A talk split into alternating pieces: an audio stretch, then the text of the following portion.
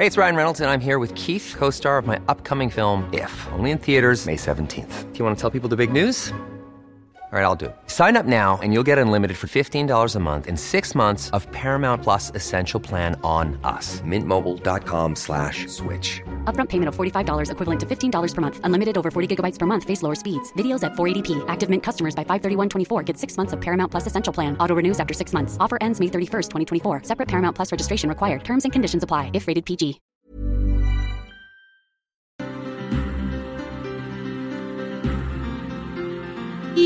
Ya se lo comentábamos al inicio de este espacio, se aprobó pues como se pudo, como ellos quisieron y a la hora que ellos quisieron, aunque se hayan victimizado, los diputados aprobaron ya el presupuesto 2020. ¿Cómo quedó? ¿Quiénes los más afectados y quiénes los más beneficiados, además de los partidos políticos? Agradecemos que esté con nosotros a José Luis de la Cruz, quien es director del Instituto eh, para el Desarrollo Industrial y el Crecimiento Económico. Doctor, muy buenos días. Muy buenos días, Sofía. Gracias por la invitación. Cuéntanos cómo finalmente queda este presupuesto tan, pues, pareciera solamente beneficiando a unos cuantos y los programas sociales del presidente Estrella, que son que el de Sembrando Vidas, ¿no? Y se va también para el bienestar la mayoría de los de los ingresos, de los dineros, pues, para el presupuesto del 2020. Bueno, básicamente, eh, como bien señalas, el presupuesto terminó como el Ejecutivo lo envió, prácticamente no hubo cambios, es decir, eh, para el tamaño de los recursos, que son más de 6 billones de pesos, es decir, más de 6 millones de millones de pesos, los, las modificaciones que se hicieron en la Cámara de Diputados, pues apenas fueron el punto 6 de ese total. ¿Qué es lo que pasó? Eh, eh, pues tres rubros son los que acabaron teniendo los recursos. El primero es, como bien mencionas, la parte social. Es muy claro ahí que la Cámara de Diputados eh, terminó por aprobar la visión del presidente, que es ampliar los recursos hacia ese sector. En conjunto, lo que va a ser la Secretaría o lo que es la Secretaría de Bienestar recibe recursos nunca antes vistos y en ese sentido, pues es muy claro que es para generar estas redes de protección social que el presidente desea. En segunda instancia está la parte de energía. En conjunto, Pemex, Comisión Federal de Electricidad y la Secretaría de Energía van a acabar recibiendo eh, pues la sexta parte de todo el presupuesto, un billón de pesos, eh, lo cual pues deja muy en claro el objetivo del presidente de buscar reactivar al sector energético. Y finalmente está el tema de seguridad. Eh, es ahí también donde hay un incremento de recursos importantes y el resto de la administración pública y tanto los conocidos como ramos autónomos, es decir, el INE, eh, eh, la, la, Suprema Corte y otros, lo que acabaron teniendo fueron recortes a su presupuesto. El, el, INE, pues es lo más conocido, un recorte de más de mil millones de pesos, todo para encaminar estos hacia los objetivos del presidente López Obrador. José Luis, me gustaría destacar, buenos días, el asunto del primerísimo lugar eh, que resulta beneficiado y que es precisamente la Secretaría de Bienestar con un gasto adicional de 8.365 millones de pesos, que es mucho más que el propio presupuesto de la Cámara de Diputados y que pues eh, se vuelve polémico porque de todos eh, conocemos que estos programas de reparto de dádivas, de, apoyos, de becas eh, a las personas no tiene reglas de operación. Eh, bueno, aquí se toca un elemento fundamental que en estricto sentido es la lógica asistencial del gasto de gobierno, es decir, eh, pues el presidente lo ha dicho muchas veces, ¿no? Primero los pobres y lo que está planteando es seguir enviando una mayor cantidad de recursos hacia los segmentos de menores ingresos de la población mexicana, eh, tratando de con eso cumplir primero lo que prometió en campaña y segundo porque considera que eso es lo correcto. Ahora, lo que se ha visto a lo largo de la historia del país y, de otras experiencias es que ese gasto asistencial normalmente no logra resolver el problema. y como bien lo dices, eh, cuando no se tienen eh, reglas de operación, y se están modificando muchos de los esquemas que se habían usado tradicionalmente, pues ahora lo que habrá que ver es si estos recursos tendrán resultados distintos o acabarán, como en otras ocasiones, eh, pues de alguna forma sirviendo solo coyunturalmente pero en el fondo no transformando la pobreza que hay en el país. Doctor, justamente en ese sentido, ¿cuánto puede durar una economía solo abasteciendo a los programas sociales? Es decir, ¿en cuánto tiempo podría incluso colapsarse la economía de un país que solamente abastece este tipo de programas? Bueno, ahí es un elemento también eh, eh, eh, muy importante. Al final de cuentas, sin crecimiento económico, es decir, sin tener una economía que genere empleo, que tenga inversión productiva, pues este tipo de esquemas no son sostenibles. ¿Por qué?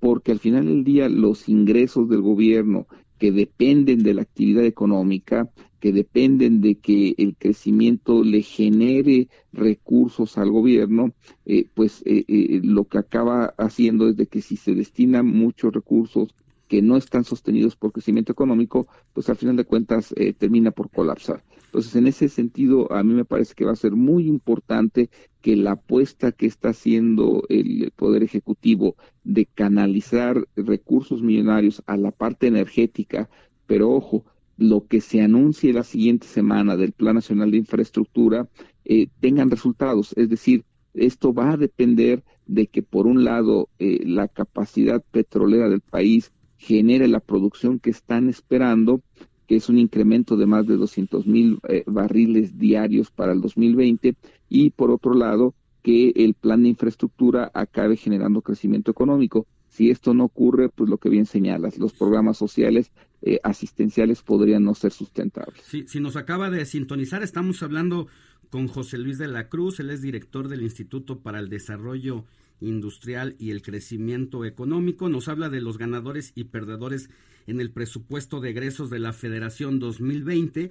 Y otro tema que quisiera destacar en lo particular, José Luis, es el tema del programa Sembrando Vida, que tendrá 28.500 millones de pesos, que es otro de los programas insignias del presidente Andrés Manuel López Obrador. Y lo destaco también porque en este esquema y en este proyecto eh, se ha incluido de manera polémica eh, dar recursos, eh, son 100 millones de pesos que se van a repartir no solamente para este programa en México, sino que contempla tres gobiernos de otras naciones, que es El Salvador, es Honduras y Guatemala, como una medida que intenta ser un paliativo para dar fuentes de empleo y evitar la migración hacia los Estados Unidos eh, de Norteamérica y es ahí donde también existe la polémica sobre la chamba que estaría haciendo el gobierno de México en favor de los Estados Unidos sin que los Estados Unidos den un solo peso para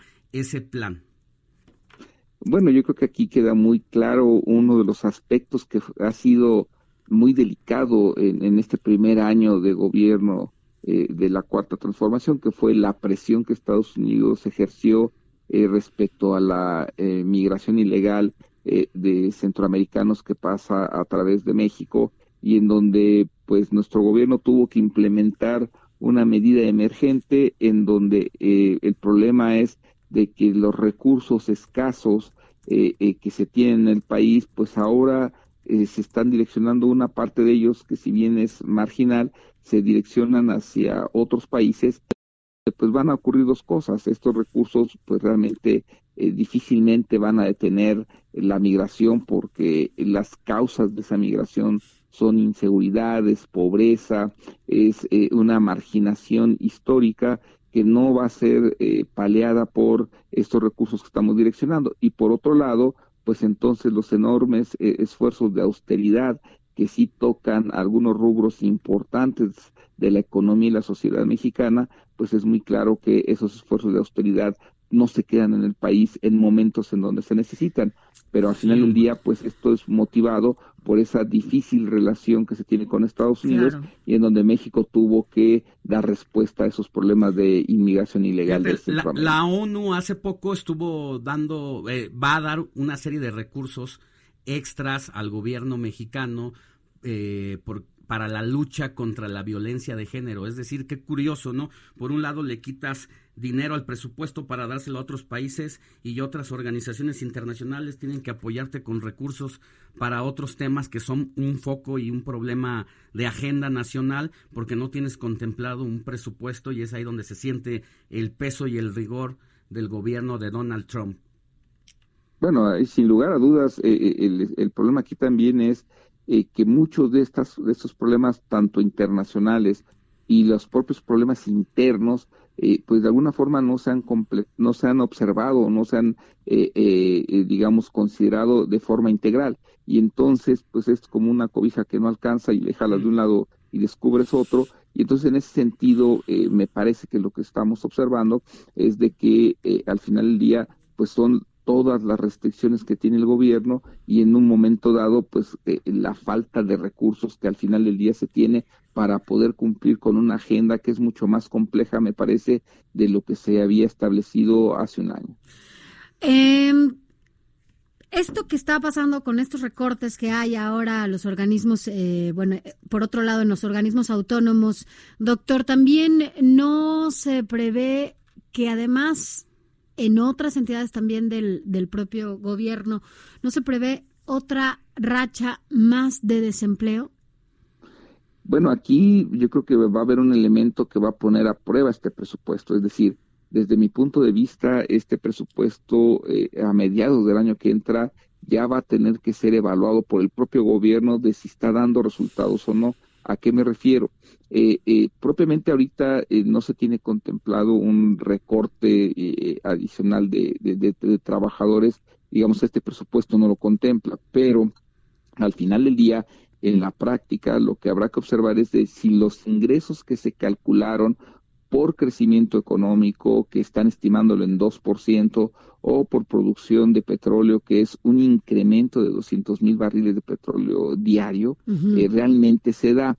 Eh, si eso no ocurre, pues me parece que los ingresos van a estar en riesgo y en un momento dado podríamos ver que hacia mediados del año que entra el gobierno tuviera la necesidad de hacer. ¿Hablas de cuántos barriles estiman? 200 eh, de petróleo. Sí. Eh, se están estimando, hoy se produce un poco alrededor de 1.7 millones de barriles diarios. Y se, está estimando en 1.95 millones para el año que entra en promedio. Ah. Es decir, más de 200 mil barriles diarios adicionales. Y evidentemente eso va a ser algo que va a poner a prueba el presupuesto eh, eh, del gobierno. Sin duda sigue de alguna manera eh, la economía de este país petrolizada, ¿no?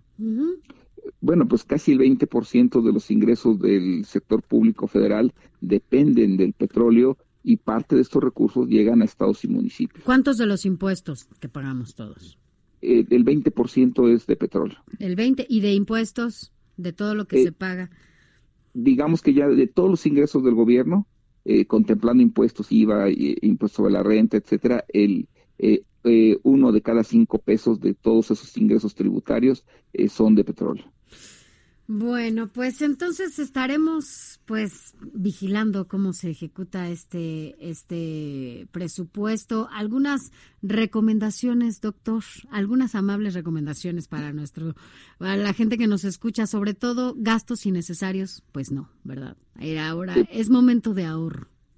Eh, bueno, yo creo que al final del día eh, la clave, lo habíamos mencionado en algún momento, la clave de esto va a estar en generar crecimiento y conservar el empleo. Y yo creo que, eh, eh, digamos, para nosotros como ciudadanos en general, la preservación del empleo va a ser fundamental y evidentemente con esto cuidar mucho los ingresos, eh, evitar gastos innecesarios. Yo creo que sí es un momento de cautela en lo que se observa si la economía le da la vuelta a estos resultados que no han sido los más favorables en, durante el primer año de gobierno. Pues ahí tiene la recomendación de un experto. Eh, hay que, pues, sacrificar el, el, más bien cuidar, como dice Sofi, eh, los recursos, apretarse el cinturón, porque vamos a financiar a los partidos políticos este año de una manera importante. y la política también de Estados Unidos, ¿no? Migrante, entonces ahí hay dos puntos importantes.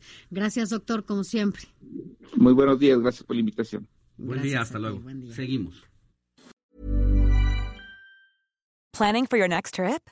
Elevate your travel style with Quince. Quince has all the jet setting essentials you'll want for your next getaway, like European linen, premium luggage options, buttery soft Italian leather bags, and so much more. And is all priced at 50 to 80% less than similar brands. Plus, Quince only works with factories that use safe and ethical manufacturing practices. Pack your bags with high-quality essentials you'll be wearing for vacations to come with Quince. Go to quince.com/pack for free shipping and 365-day returns.